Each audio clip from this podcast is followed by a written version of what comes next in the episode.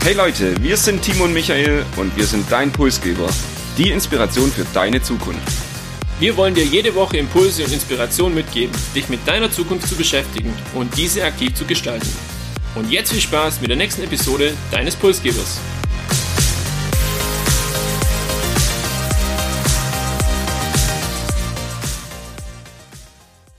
Wir begrüßen euch zur 17. Episode des Pulsgebers. Neben Persönlichkeitsentwicklung beschäftigen wir uns auch gerne mit technischen Innovationen. Und heute soll es wieder um eine solche gehen. Die vielleicht spannendste Technologie der Zukunft im Bereich der Mobilität, den Hyperloop. Wir geben euch einen Einblick, was hinter dem Projekt Hyperloop steckt, schauen uns die Funktionsweise an und erklären außerdem, welche Vor- oder auch Nachteile das System mit sich bringt. Wenn wir uns über Mobilität und auch Technologie unterhalten, würde mich einfach zu Beginn mal interessieren, was geht dir da so im Kopf rum bei dem Thema? Ja, ich denke, das Portfolio Mobilität der Zukunft setzt sich aus zwei Komponenten zusammen. Zum einen haben wir Transportmittel, die wir bereits heute haben, die zukünftig einen neuen Antrieb bekommen. Wir denken an Elektromobilität oder auch an das Thema Wasserstoff, was vielleicht eines Tages in Schiffen oder Flugzeugen irgendwann umgesetzt wird. Auf der anderen Seite wird es aber auch neue Transportmittel geben, die wir heute noch nicht kennen. Denken wir hier an Drohnen, bemannte Flugtaxis oder eben auch den von dir angesprochenen Hyperloop. Ein sehr spannendes Projekt und bevor wir da jetzt auf die Geschichte des Hyperloops eingehen und vor allem uns auch mit der Zukunft und Umsetzbarkeit beschäftigen, vielleicht erstmal eine Erklärung, was ist eigentlich der Hyperloop, wie funktioniert der und was steckt eigentlich hinter diesem Begriff? Das Hyperloop-System besteht grundsätzlich aus zwei Komponenten. Zum einen die Kapsel und zum anderen eine Metallröhre. Man kann sich das so ein bisschen wie eine ähm, ja, Magnetschwebebahn in einer Metallröhre vorstellen. Diese Metallröhre steht auf Pfeilern und bildet die Basis für das System. Und in dieser Röhre ist eine magnetisch angetriebene Transportkapsel, die aktuell bis zu 28 Personen fassen kann, unterwegs. Diese Transportkapsel wird von Magneten angetrieben und schwebt dann aber auf Luftpolstern, die durch Kompressoren erzeugt werden. Und im Inneren dieser Röhre besteht ein extremer Unterdruck und somit besteht auch kaum Luftwiderstand. Also so wie wir es jetzt kennen, wenn ein Auto quasi vorwärts fährt oder auch ein Zug sich fortbewegt, muss er quasi immer gegen die Luft, gegen diesen Luftwiderstand ankämpfen und das wäre ein Riesenvorteil von dieser Magnetkapsel letztendlich, dass hier durch dieses Vakuum in dieser Röhre dieser Luftwiderstand bis auf ein minimales verringert werden kann. Und somit wäre es möglich, fast Schallgeschwindigkeit zu erreichen mit so einer Kapsel. 1200 kmh sind hier im Gespräch. Das wurde jetzt bei Tests zwar noch nie erreicht, aber das ist, glaube ich, so das Ziel, wo man hin will. Und diese Strecke von Hamburg nach München beispielsweise ließe sich so eben in 45 Minuten dann auch zurücklegen. Dieser Hyperloop, das System, benötigt relativ wenig Energie, wenn es denn mal da wäre, zur Fortbewegung und könnte sich auch mit Energie teilweise selber versorgen. Wie gelingt das? Indem man jetzt beispielsweise bei so einer Hyperloop-Strecke diese Kapsel voll mit Solarmodulen ausstattet und anhand von diesem Solarsystem dieser Hyperloop angetrieben werden würde. Das wäre natürlich, was die Nachhaltigkeit anbetrifft, ein sehr, sehr großer Pluspunkt von dem Ganzen. Klingt für mich irgendwie nach Science Fiction und obwohl das nach Zukunft klingt, hat Hyperloop tatsächlich eine sehr lange Geschichte und eine sehr große Vergangenheit. Die ersten Konzepte gab es bereits im Jahr 1799. Da ist der Forscher George Mathos zu nennen, der den ersten Wagen oder das erste Konzept entwickelt hatte, um Wagen mittels Druckluft durch eine Eisenröhre zu schießen. Circa 100 Jahre später kam dann der nächste bekannte Raketenforscher Robert Goddard und der entwickelte ein Konzept, das dem heutigen Hyperloop auch schon sehr nahe kommt, wo es dann um eine Hochgeschwindigkeitsbahn ging, auch schon mit Kapseln in Unterdruck mit dieser Schwebetechnik, also schon vor über 100 Jahren ziemlich nah an dem Hyperloop-Konzept von heute dran war. In den 1970er Jahren, wenn man dann weiter in der Geschichte geht, hat dann die Schweiz tatsächlich versucht, so ein Konzept umzusetzen und eine Art Swiss Metro zu gründen oder zu erstellen, scheiterte letztendlich aber an den Umsetzungskosten. Trotzdem, die Idee Hyperloop lebte weiter. Und kein geringer als Elon Musk hat im Jahr 2013 sich dem Thema wieder angenommen und das Transportsystem auch erstmals Hyperloop getauft. Und er hat einen Entwurf entwickelt und hier auch durch seine Reputation es geschafft, diesem Projekt Hyperloop sehr, sehr viel Auftrieb und auch die Bekanntheit äh, deutlich zu erhöhen. Er hat das Konzept vorgestellt und aber auch direkt gesagt, er möchte und kann sich nicht selber drum kümmern und hat sich so den deutschen Dirk Alborn in das Projekt mit eingekauft oder mit einbezogen. Dirk Alborn ist ein Zukunftsvisionär, kann man so sagen, der mit 20 ausgewandert ist aus Deutschland und sich viel um Projekte im Zusammenhang mit Zukunft und Innovationen auch gekümmert hat. Und er hat Hyperloop dann auf Jumpstarter bekannt gemacht und ein globales Ingenieursteam ja aufgebaut, das sich bis heute dann auch um das Thema kümmert. Und Elon Musk ist auch derjenige, der, ich glaube, jährlich so eine Art Wettbewerb veranstaltet, wo dann viele Universitätsteams von der ganzen Welt auf einer Teststrecke versuchen, den schnellste Kapsel praktisch dort zu schießen. Also das ist ein Wettbewerb, findet jedes Jahr statt. Und da ist auch die TU München ganz vorne mit dabei. Soweit ich weiß, hatte die letzten vier Jahre diesen Wettbewerb auch gewonnen. Ja, ich finde es auch sehr, sehr bemerkenswert. Er kümmert sich jetzt nicht nur um sein eigenes Startup in dem Bereich oder um sein eigenes Unternehmen, sondern ihm geht es wirklich um die Technologie, um das Ganze nach vorne zu bringen. Und er macht, wie du es erwähnt hast, eben mit diese Innovationswettbewerbe auch oder schafft die Möglichkeit, hier eine Plattform zu haben, um das Thema nach vorne weiterzuentwickeln. Ja, genau. Wo stehen wir heute? Was sind die Meilensteine, die das Projekt bis heute erreicht hat? Vor kurzem hat der weltweit größte Rückversicherer, die Münchner Rück, ähm, diesen Hyperloop offiziell als versicherungsfähig erklärt und somit eine Basis geschaffen, damit dieses System auch weiterentwickelt werden kann und eventuell irgendwann auch mal zum Einsatz kommt.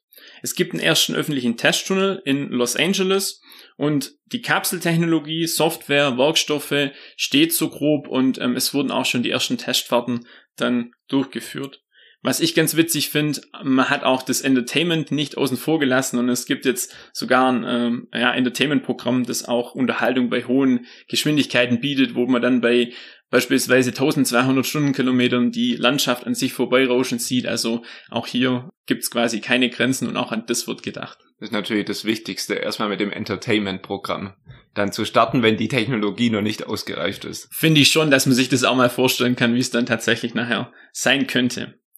Nicht nur Elon Musk, sondern auch viele, viele andere Unternehmen oder Startups forschen und entwickeln zum Thema Hyperloop. Wir haben es gerade erwähnt und wir haben die drei für uns wichtigsten oder auch bemerkenswertesten Entwicklungen heute dabei, Unternehmen, und wollen uns mal genau anschauen, was unterscheidet die Startups und in welche Richtung entwickeln sie das Projekt Hyperloop auch weiter. Und ich beginne mal mit dem kleinsten der drei Unternehmen. Das erste Hyperloop-Unternehmen von Elon Musk, auch gegründet im Jahr 2013, das aber noch sehr klein ist, nennt sich Hyperloop Transportation Technologies, HTT. Und wie gesagt, das ist tatsächlich sehr klein, hat ein Investitionskapital von rund 30 Millionen und kann damit den zwei Playern, die jetzt noch folgen, auf jeden Fall nicht mithalten. HTT hat bisher eine Teststrecke in Toulouse mit circa 320 Metern, also wirklich noch sehr klein. Ein weitaus größerer Player ist das Unternehmen Virgin Hyperloop One. Die sind mit am weitesten, auch was die Technologie angeht, auch ein amerikanisches Unternehmen 2014 gegründet und die hatten im Jahr 2020 die erste bemannte Fahrt auf 500 Meter Teststrecke in der Wüste von Nevada und die planen jetzt auch ein größeres Projekt mit einer neuen Teststrecke in West Virginia für ein Budget von circa einer halben Milliarde Euro, um sich hier mal vorzustellen, wie groß diese Investitionsaufwände tatsächlich sind. Erfreulicherweise ist eines der Big Player auch ein Unternehmen aus Europa. Das Unternehmen Hart aus den Niederlanden hat das erste funktionsfähige Hyperloop-System für und in Europa entwickelt und die planen bereits jetzt ein europäisches Streckennetz. Deshalb ist es für uns natürlich auch sehr, sehr interessant, weil auch deutsche Strecken hier ähm, angebunden werden sollen. Es gibt eine Förderung von der EU für drei Kilometer Teststrecke in Groningen und ab 2022 soll hier bereits ähm, das Hyperloop-System von Hart getestet werden. Dieses Forschungsprogramm insgesamt soll eben zeigen, dass Hyperloop eine sichere und auch nachhaltige Lösung sein kann und vor allem, und das wird das Spannende sein, wirtschaftlich auch in Europa überhaupt tragfähig wird. Und damit ist das Unternehmen Hart für uns auch wahrscheinlich das Spannendste, weil es auch irgendwie unsere Mobilität der Zukunft betreffen könnte. Wir haben uns jetzt die Geschichte des Hyperloop angeschaut, Du hast uns die Funktionsweise erklärt und was eigentlich hinter diesem Projekt Hyperloop steckt. Wir haben uns die drei größten Player vielleicht neben zahlreichen Startups auf diesem Markt Hyperloop angeschaut und wollen uns jetzt ja einer kleinen Diskussion widmen zur Thema Umsetzbarkeit. Ist es wirklich realistisch, dass eines Tages Hyperloop als ein Bestandteil von Mobilität stattfinden kann oder nicht? Und du erzählst uns jetzt eigentlich, was spricht dafür? Was sind die Vorteile des Hyperloops? Ich bin ja bekanntermaßen auch eher derjenige, der sehr schnell begeistert ist von neuen Technologien und so ist es auch hier. Als ich mich mit dem Thema beschäftigt habe, muss ich sagen, so die Euphorie für das Ganze hat definitiv überwogen und ähm, deshalb äh, danke, dass ich jetzt auch mit den mit den positiven Aspekten starten darf. Ein Vorteil ist ähm, durch diese Röhre, durch diese Kapselgeschichte auch, dass das Transportsystem unabhängig von äußeren Einflüssen ist. Also zumindest grob. Das bedeutet ähm, beim Flugzeug Gefahr durch Vögel, Gefahr durch Unwetter. Das habe ich alles nicht, weil sich das Transportsystem eben in einer geschlossenen Kapsel beziehungsweise in diesem geschlossenen Röhrensystem abspielt. Es ist auch so, dass es deutlich weniger Energie benötigt wie bei Züge. Also steht das System erstmal, wie ich es eingangs erwähnt habe, mit Solarpanels beispielsweise, schafft man es hier sogar noch Energie zu erzeugen im besten Fall. Und ein weiterer Punkt ist einfach die bessere und schnellere Vernetzung von Zentren und auch vom ländlichen Raum. Wir kommen nachher noch drauf, wie schnell man denn auch innerhalb von Deutschlands mit diesem System unterwegs sein könnte. Und da hat mir hier schon auch eine gute Möglichkeit, nicht, dass alle Menschen weiterhin äh, quasi die Städte fluten und diese Urbanisierung voranschreitet, sondern dass auch die Attraktivität vom ländlichen Raum, vorausgesetzt es wäre umsetzbar mit dem Hyperloop-System, weiterhin auch bestehen kann. Und wenn du hier der begeisterte Visionär bist, dann muss natürlich einer auch den kritischen Part übernehmen. Du sprichst von einer besseren Energieeffizienz, wenn das Ganze mal betrieben wird. Natürlich ist da nicht berücksichtigt, dass initial diese ganze Infrastruktur geschaffen werden muss. Die Trassen, diese Röhren existieren natürlich heute nicht. Das heißt, die müssen alle erstmal gebaut werden, verbunden mit sehr hohen Kosten und natürlich auch mit einer nicht zu verachtenden Baudauer, eben weil komplett neue Trassen notwendig sind. Technisch ist das Ganze laut den Konzepten, die bisher ja bestehen, wohl umsetzbar, aber natürlich mit hohen Aufwänden verbunden, weil man stellt sich vor, diese Röhre, in der ein Vakuum herrscht, darf natürlich keine Lecks haben. Also da darf nirgends Luft reinkommen und über tausende von Kilometern mit äußeren Wärmeeinflüssen, verschiedenen Temperaturen, auch im Inneren. Also wenn wir an 1200 Kilometer pro Stunde denken, da wird ja auch Wärme erzeugt wiederum.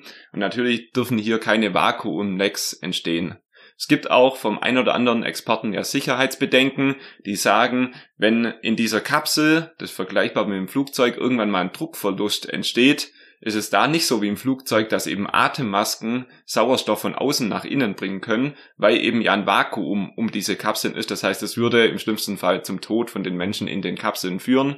Und ja, das sind so die ein oder anderen kritischen Aspekte, die natürlich hier auch nicht zu verachten sind, aber an denen auch sicherlich tagtäglich gearbeitet wird.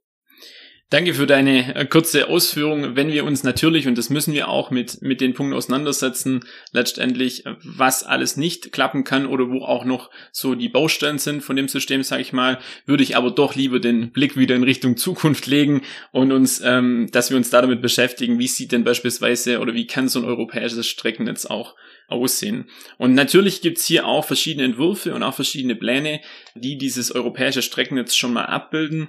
Und ich habe eins jetzt für, für Deutschland heute mitgebracht. Das ist ganz spannend, allein wenn man sich das anguckt, wie schnell man von A nach B hier unterwegs sein könnte. Grundsätzlich ist geplant, bestehende Autobahnnetze zu verwenden, also dass dieser Hyperloop quasi die Infrastruktur, die vorhandene Infrastruktur nutzt.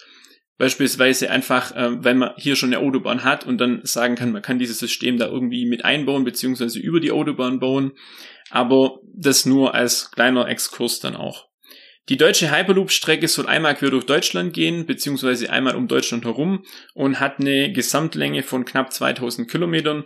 Und ähm, das Spannende, die Gesamtfahrdauer würde eben 142 Minuten betragen. Das bedeutet, man fährt von Hamburg einmal um Deutschland in 142 Minuten. Wenn man sich jetzt die Strecke München-Hamburg anschaut, wie ich es eingangs erwähnt habe, ist man hier knapp 45 Minuten durch. Und das ist natürlich was, wenn das so kommen würde, würde viele Vorteile bieten. Allein dem Flugzeug, bis man dann eincheckt, bis man am Flughafen ist, dauert es deutlich länger und mit dem Zug bin ich nach Hamburg locker mal fünf, sechs Stunden unterwegs. Und das ist natürlich die Vision. Fairerweise ist die wahrscheinlich noch weit entfernt und da sind viele kleine Schritte auf diesem Weg zu gehen. Ich denke mal, das startet jetzt erstmal mit einer neuen drei Kilometer Teststrecke in Groningen, eben von Hart, wo dann auch ein neues Forschungs- und Entwicklungszentrum für Hyperloop in Europa entstehen soll, gefördert auch von der EU. Und dann sagt Hart als Unternehmensvision, dass wir bis 2025 Güter transportieren wollen und 2028 dann auch Menschen. Das amerikanische Konkurrenzunternehmen Virgin redet von 20 im Jahr 2030 Menschen transportieren zu können. Man muss hier auch klar sagen, diese Hyperloop-Unternehmen sind getragen von ihrer Vision und haben in den letzten Jahren ihre Ziele auch jährlich verfehlt. Das heißt, auch diese Angaben sind mit Vorsicht zu genießen und ich rechne eher damit, dass das Projekt Hyperloop sicherlich immer mehr auch in die Umsetzungsphase gehen wird, aber dass wir hier noch Jahre oder sogar Jahrzehnte warten müssen. Und an diesem Punkt bin ich auch ausnahmsweise mal bei dir. Wenn wir uns anschauen, EU, die Organisation von der EU und beispielsweise auch die demokratischen Staaten, ist es einfach sehr, sehr zeitaufwendig, so ein System zu implementieren. Ich kann mir gut vorstellen, starke Kapitalgeber, beispielsweise wie die Vereinigten Arabischen Emirate, dass die es schaffen, hier eine schnellere Umsetzung. Geplant ist beispielsweise eine Strecke von Abu Dhabi nach Dubai und wieder zurück, dass sowas vielleicht irgendwann kommen wird und das als Pilotprojekt dann für Hyperloop steht. Und ich denke mir tatsächlich, eine Umsetzung in der Wüste könnte auch zu Beginn einfacher sein wie in einem dicht besiedelten Mitteleuropa. Und da bleibt mir nicht mehr viel äh, dazu hinzuzufügen. Wir bedanken uns bei euch fürs Zuhören. Wir hoffen, wir konnten unsere Begeisterung für diese neue Technologie etwas entfachen und auch euch anstecken. Empfehlung von uns, schaut euch YouTube-Videos an, dann wird das ganze Thema auch nochmal klarer und auch ein paar Bilder dazu schaden definitiv nicht. Und wie immer gilt, wir freuen uns über Bewertungen bei iTunes und natürlich auch sprecht mit euren Freunden drüber, diskutiert auch gern mit uns zu dem Thema. Nächste Woche geht es weiter mit unserer Serie zum Buch Zukunftsrepublik, dieses Mal zum Thema Gesellschaft und wir wünschen euch einen guten Start in die Woche mit ordentlich Geschwindigkeit. Bis bald. Macht's gut.